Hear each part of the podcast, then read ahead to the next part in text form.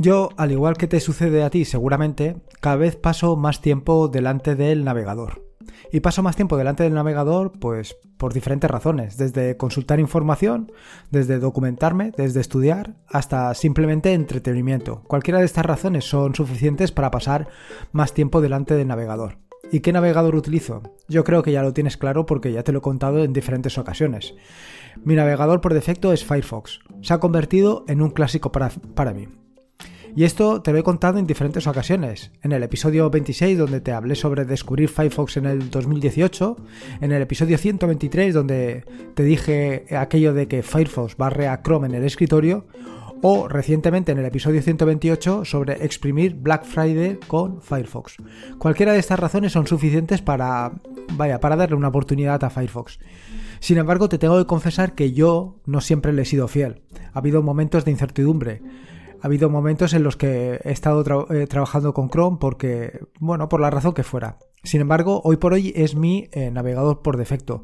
Y es mi navegador, navegador por defecto porque está haciendo las cosas bien, está haciendo las cosas como a mí me gustan. Aunque de vez en cuando me llevo algún pequeño disgusto con aquello del consumo de memoria RAM. Sobre todo cuando tengo el equipo, el ordenador encendido durante varios días. Y entonces él solo, Firefox, se apodera de toda la memoria RAM de mi equipo. Pero bueno, estos son pequeños detalles que no voy a poder evitar ni con Firefox ni con ningún otro navegador. ¿Y por qué te quiero hablar hoy precisamente de Firefox? Bueno, pues hoy te voy a hablar de Firefox por eh, las últimas y recientes incorporaciones en cuanto a novedades y otras cositas que ha traído a, en la última versión. Y me refiero sobre todo al Picture in Picture. Eh, y eso es lo que voy a tratar en este nuevo episodio del podcast, sobre el Picture in Picture y alguna otra cosita más. Así que quédate un poquito y te cuento sobre esto.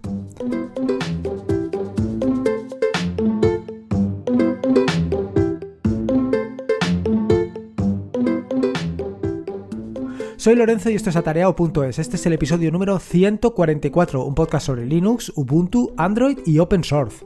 Aquí encontrarás desde cómo ser más productivo en el escritorio, montar un servidor de páginas web en un VPS, hasta cómo convertir tu casa en un hogar inteligente. Vamos, cualquier cosa que quieras hacer con Linux, con la versión de Picture in Picture o sin versión de Picture in Picture, seguro que la vas a encontrar aquí. Como todos los jueves te voy a contar un poquito en qué ando metido, para que sepas lo que vas a encontrar en las próximas semanas.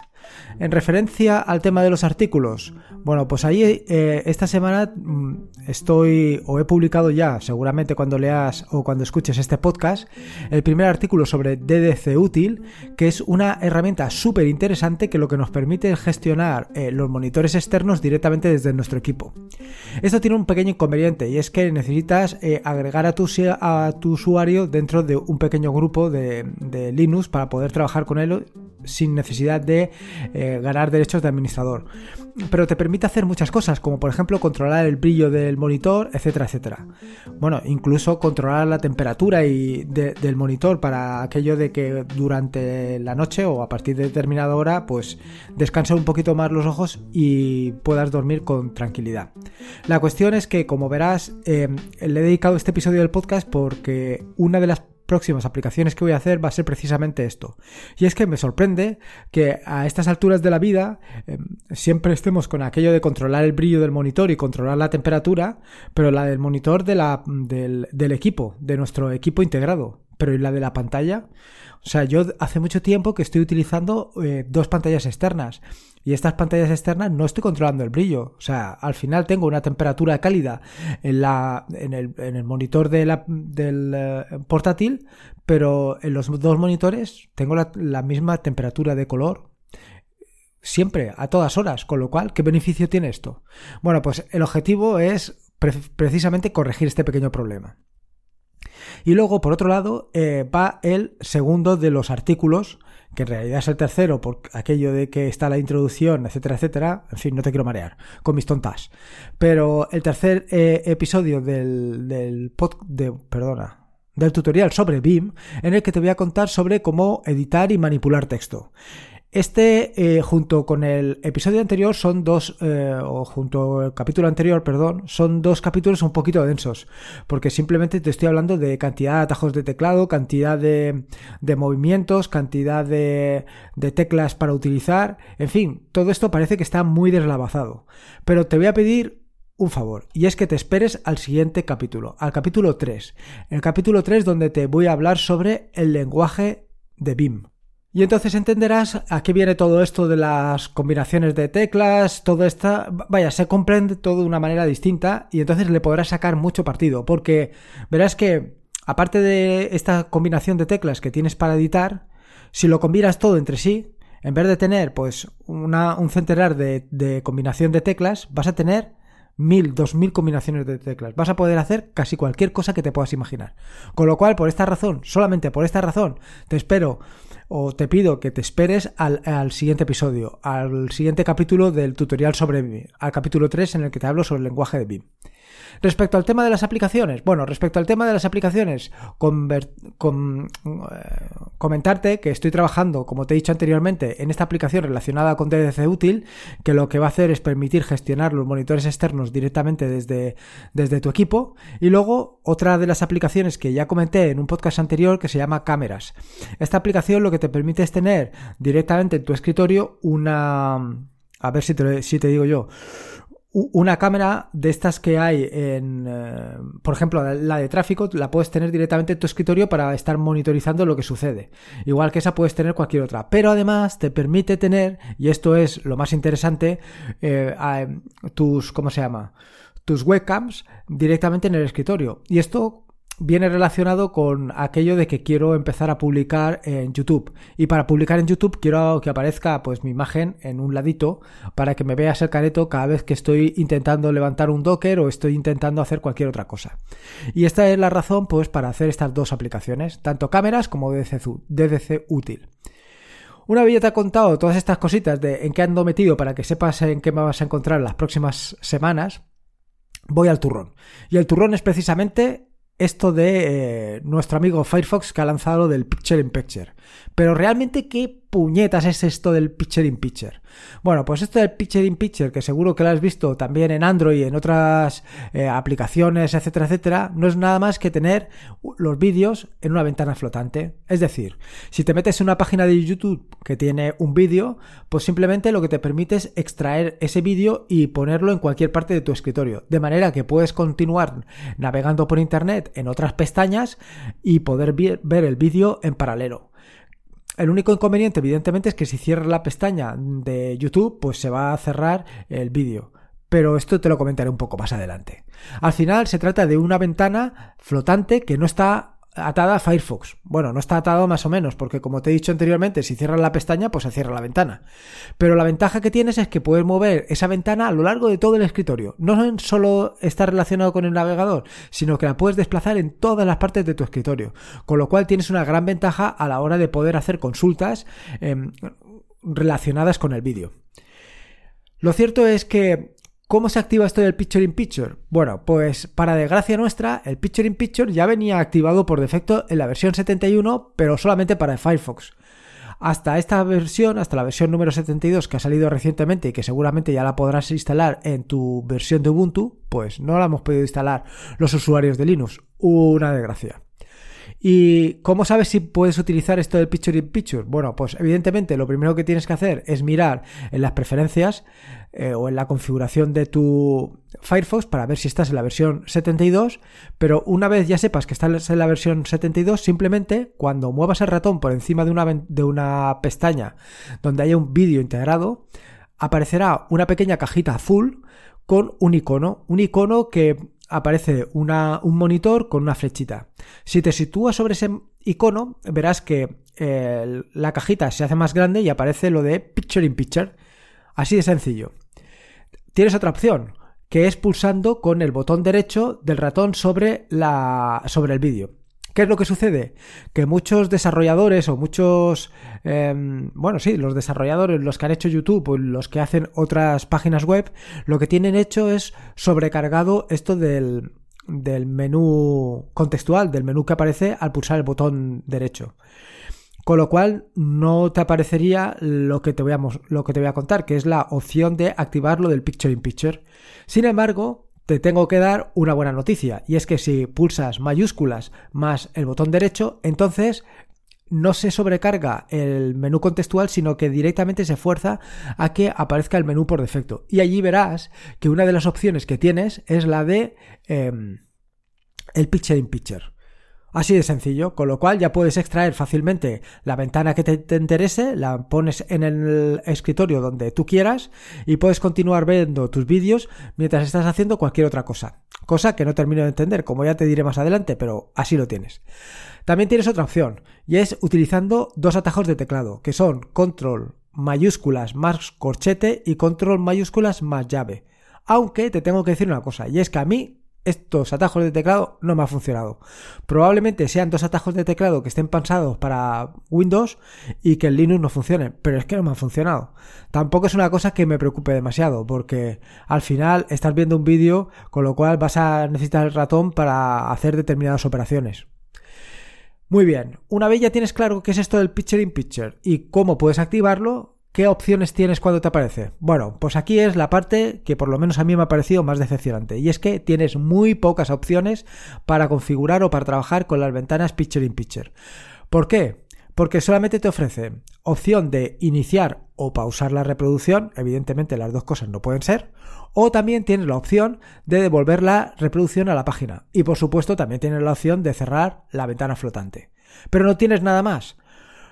Por supuesto, y evidentemente puedes montar, mover la ventana flotante a cualquier parte del escritorio, con lo cual esto es bastante cómodo, pero no puedes hacer el resto de, opciones, de acciones, no tienes a, a tu disposición el resto de herramientas. ¿A qué herramientas me refiero? Bueno, pues me refiero al volumen, a la posición de la reproducción, a los subtítulos, a la configuración. Todo esto realmente lo he hecho en falta. Y lo he hecho en falta porque pues muchas veces estás viendo un vídeo y de repente, pues sobre todo los vídeos que son de documentación en los que estás aprendiendo cualquier cosa o lo que tú quieras, y de repente pues quieres volver un poquito para atrás porque te has perdido, por ejemplo, un atajo de teclado o te has perdido unas instrucciones concretas para hacer una determinada acción y no la has visto con detenimiento, ¿vale? ¿Y qué pasa con el Picture in Picture? ¿Qué pasa con esa ventana flotante? Pues que ahí no lo tienes. Total, que tienes que recurrir a la ventana principal para poder hacerlo. Evidentemente, esto del Picture in Picture tiene sus ventajas y sus inconvenientes. La ventaja, para mí, sobre todo la ventaja, es que puedo estar viendo el vídeo y en otra página puedo estar consultando la documentación.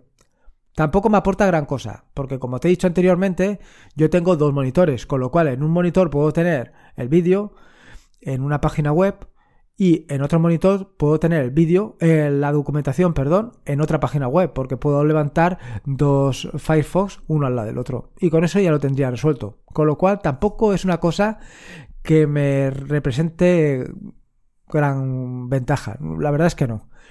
Respecto al tema de poder hacer dos cosas a la vez, bueno, pues te tengo que confesar, para mi desgracia, es que no soy multitarea. Con lo cual, si hago dos cosas a la vez, las dos las hago mal. Ya está bien que haga una cosa medio regular, pero dos cosas siempre las hago mal. No puedo centrarme en las dos cosas, siempre me despisto. Así que, en fin.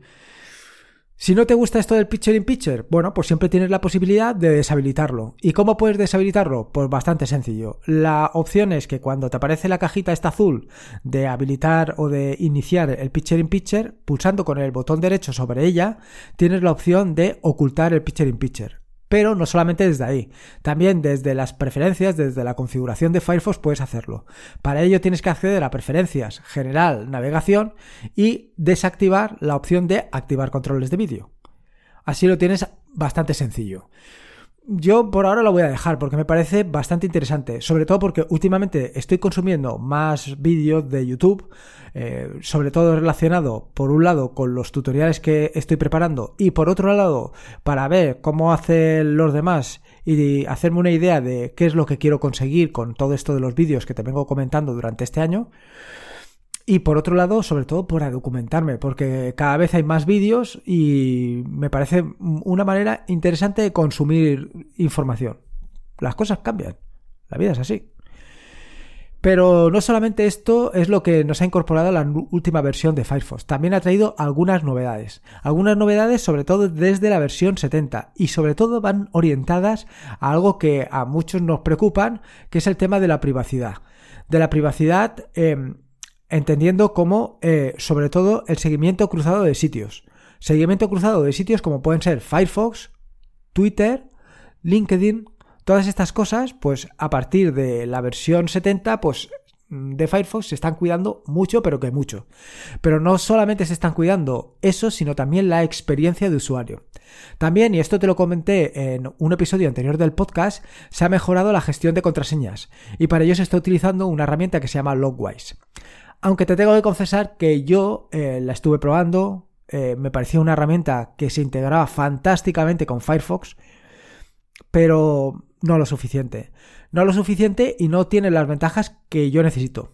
Lo cierto es que tanto en el trabajo como en casa, como en el equipo de casa, en ambos casos utilizo Firefox y sin embargo no estoy utilizando Logwise porque no me da todas las características que necesito. Pero no me quiero adelantar porque esto ya te lo comentaré en un futuro podcast. Por otro lado, otra de las novedades que ha incorporado las últimas versiones, desde la 70 para acá, como te he indicado anteriormente, es la decodificación nativa de MP3 en los tres sistemas principales, tanto en Windows como en MacOS, como por supuesto en Linux, y por eso te lo comento, claro.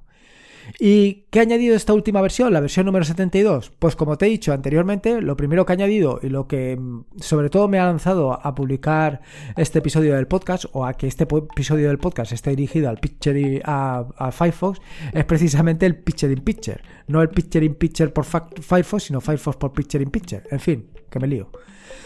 Y mm, en esto te digo que se ha mejorado, además del Picture in Picture, se ha mejorado la protección contra el seguimiento cruzado y sobre todo lo que te decía anteriormente, la experiencia de usuario, para que no sea tan intrusivo.